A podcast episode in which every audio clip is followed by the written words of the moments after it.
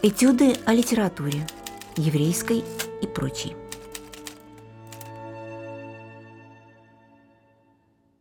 Добрый день, меня зовут Валерий Дымшиц. Я работаю в межфакультетском центре Петербургская иудаика, Европейский университет в Санкт-Петербурге. Поскольку так уж получилось, что я не только занимаюсь, но и вот на этой замечательной радиостанции говорю о еврейской литературе, сегодня мы тоже поговорим о еврейской литературе, точнее, еврейской поэзии, но, наверное, в самом близком к этому месту ключе, собственно, я давно обещал об этом рассказать, мы поговорим о переводах Сейдиша, выполненных Анной Ахматовой. Ахматова много переводила еврейскую поэзию, и разговор о ее переводах Сейдиша упирается в две разные проблемы. С одной стороны, это разговор об Ахматовой переводчике, потому что, несмотря на ее сложное, о чем еще скажем два слова, отношение к э, переводческому ремеслу, она очень много переводила, особенно в последние годы своей жизни. Да, вот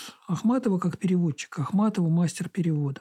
Другая сторона этого разговора – это, собственно, биография поэта, биография Анны Андреевны Ахматовой, которая была знакома, которая дружила которая сталкивалась в жизни с теми авторами еврейскими, с теми еврейскими поэтами, которых она переводила. То есть это был не просто заказная работа, это был еще и некоторый долг дружбы, долг памяти, личные отношения. Да? Если говорить начать вот с этой биографической стороны вещей, то сразу надо сказать о том, что мы живем сейчас накануне очень невеселой даты. Да, на нас на всех действует магия круглых цифр. 12 августа всего года исполнится, считая 52-й, 22-й, ровно 70 лет со дня расстрела членов Президиума Еврейского антифашистского комитета. Одна из многих трагедий страшных в советской истории и, несомненно, одна из главных трагедий в истории еврейской культуры в XX веке, в том числе среди расстрелянных в этот страшный день, или это, может быть, была ночь, я не знаю, два автора, два выдающихся еврейских поэта, с которыми была знакома Ахматова и которых она переводила. Таким образом, э, мое сегодняшнее выступление, оно еще и носит мемориальный характер в преддверии этой мрачной годовщины. Итак, Ахматова – переводчик. Ахматова, как я уже сказал, не очень любила заниматься переводом, но в последние десятилетия ее жизни переводила очень много, и в каком-то смысле в условиях очень небольшого числа публикаций ее собственных стихов, и это был для нее один из основных или, может быть, основной источник заработка, как и для многих других советских поэтов. Мы знаем, что очень многие советские поэты, в том числе и младшие современники, такие как Липкин, например, Тарковский, выживали именно как профессиональные переводчики. Ахматова, так же как и Мандельштам, считала, что перевод отнимает творческую энергию от собственной работы, с одной стороны. С другой стороны, у нее перед глазами были образцы лучших достижений в переводческом ремесле в России XX века. Да? Ее первый муж Гумилев был крупным переводчиком, много переводил и делал это, в общем, в отличие от своих товарищей по цеху поэтов, много и охотно.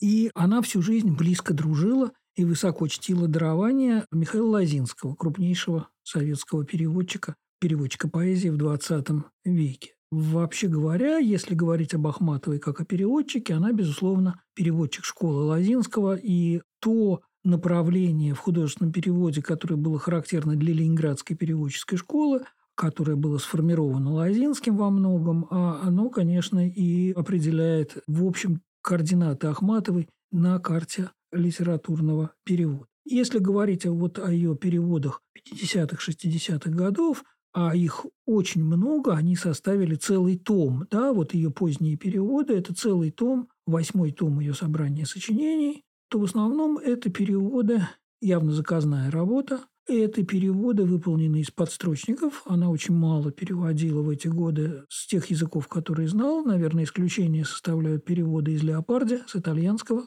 Переводила в основном поэзию, как это тогда называлось, народов СССР. И поэтов стран народной демократии. Ну, понятно, это были плановые работы, этого издавали много в рамках той культурной политики дружбы народов, которая должна была доносить до советского читателя национальной литературы всех советских республик и всех, так сказать, дружественных народов. Да, там есть переводы из грузинского, из языков народов Средней Азии и так далее. Да? Переводы с болгарского, переводы с сербского. Кроме того, она в эти же годы сделала три очень больших переводческих работы, несколько объемных, ну, в сущности, это поэмы, да, песен, эпических песен из сербского эпоса, и довольно много классической китайской лирики, чем в эти же годы занимался еще в гораздо большем объеме ее, так сказать, товарищ, друг и сосед по Комарова поэт Гитович, и две книги довольно экзотические, целиком или почти целиком ей переведенные. Это «Поэзия Древнего Египта» и классическая корейская поэзия, две вот книжки авторские переводы. Да? Понятно, что все это делалось с подстрочника, с комментариями соответствующих специалистов, филологов, которые разбирались в этих экзотических литературах. Вот переводы с идиша в этой очень объемной переводческой работе, а, собственно говоря, видно, когда Ахматова берется за эти переводы. Да, в 1946 году выходит это ужасное постановление журнала «Звезда и Ленинград», где она была вместе с Зощенко, так сказать, заклеймлена. В 50 году, спасая себя и сына, она выпускает книгу очень горестной, так сказать, заказной лирики «Слава миру», и тогда же, собственно, с 50 -го года, заслужив что-то вроде полупрощения от советской власти начинает получать заказные переводы и дальше вот занимается переводами до самой своей смерти на протяжении 50-х, 60-х годов. Так вот, в этой очень объемной переводческой работе, частью которой она делала как Леопарде, например, с явным удовольствием, что-то на самом деле, вот как бы халтура для галочки, для заработка, для, для того, чтобы оставаться на плаву, переводы с Эдиша занимают совершенно особое место. Во-первых, как я уже сказал, речь идет о переводах тех людей, которых она хорошо, близко, лично знала. Многих, по крайней мере, из них.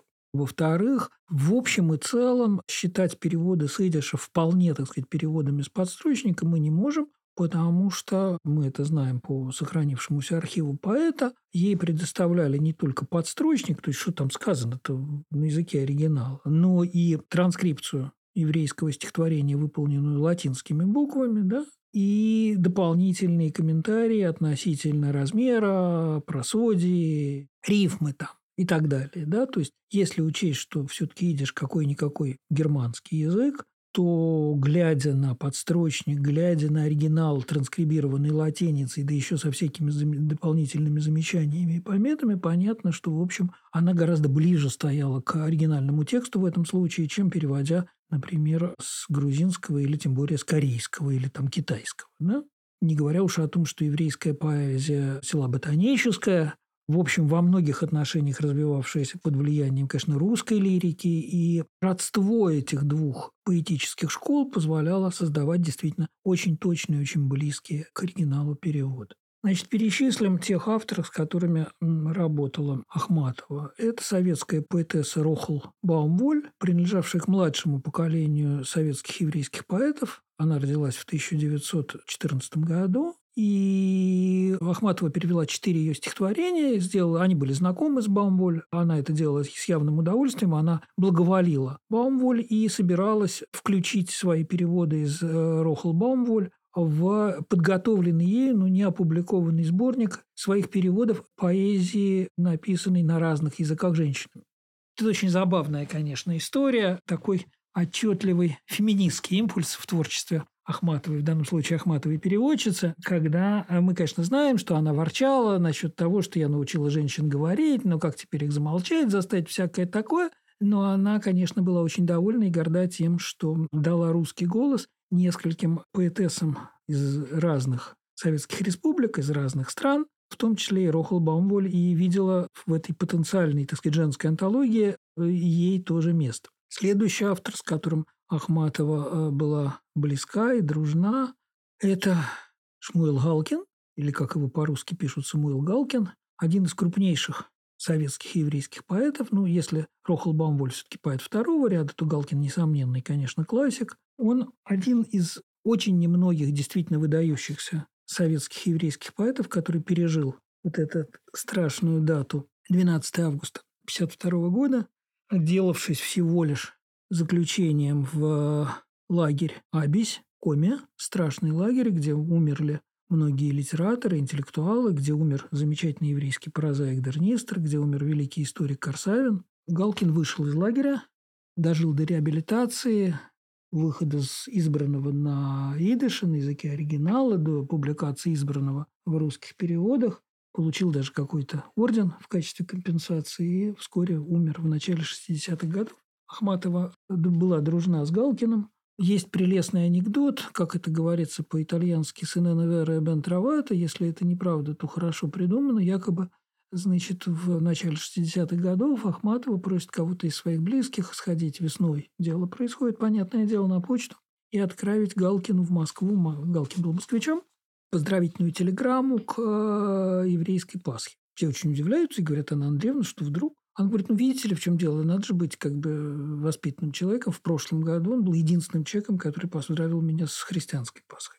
Калкин не просто был поэтом, которого Ахматова переводила с явным интересом и удовольствием. Он действительно замечательный, тонкий, глубокий философский лирик. Он был человек, с которым она находилась в очень близких творческих отношениях. В частности, он был один из немногих людей, которому Ахматова с трогательными дарственными надписями отправляла в подарок все свои публикации, который, в свою очередь, ее очень трогательно поблагодарил э, за публикации переводов, которые она делала из его стихов, с которым она обсуждала первый вариант поэмы «Без героя». Это очень высокий знак доверия и пишет о том, что вот Галкин советовал ей таким и сяким образом, значит, поменять композицию этой поэмы. Ну вот она пыталась искренне следовать его советам, у нее не получилось. Там это ее волновало, это ее трогало. Ну и в конце концов из тюремного двустишия Галкина, написанного на русском языке, а мне теперь одна дорога от окна и до порога, она сделала один из эпиграфов к поэме «Без героя». То есть Галкин входил в самый близкий для нее э, творческий круг в поздние годы ее жизни.